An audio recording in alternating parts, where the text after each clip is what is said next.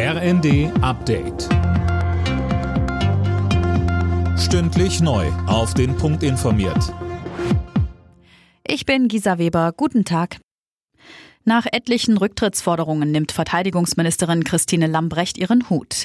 Die SPD-Politikerin hat Bundeskanzler Scholz um ihre Entlassung gebeten. Mehr von Eileen Schallhorn. Am Wochenende gab es ja schon allerlei Spekulationen, dass Lambrecht von ihrem Amt zurücktreten will. Nun ist es also offiziell. Ihre Kritiker werfen der 57-Jährigen fehlende Sachkenntnis, verschleppte Beschaffung von neuen Waffen und neuer Ausrüstung für die Truppe und kaum Durchsetzungsvermögen vor.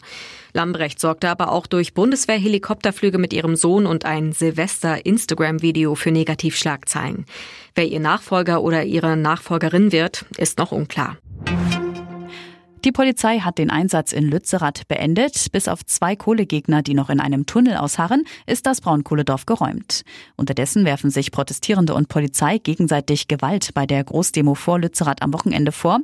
Klimaaktivistin Luisa Neubauer sagte in der ARD. Erst einmal finde ich es absurd und ehrlicherweise schockierend, dass ein Polizeieinsatz, bei dem eine hohe zweistellige Zahl an verletzten Aktivistinnen und teilweise schwer Verletzten als professionell eingestuft wird.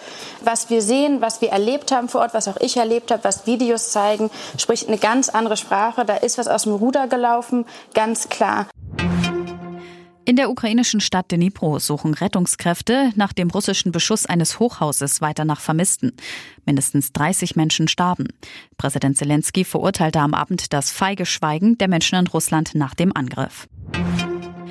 Der Winter feiert in dieser Woche wohl vielerorts in Deutschland sein Comeback. Laut deutschem Wetterdienst ist vor allem in den Mittelgebirgen und rund um die Alpen mit Schnee zu rechnen.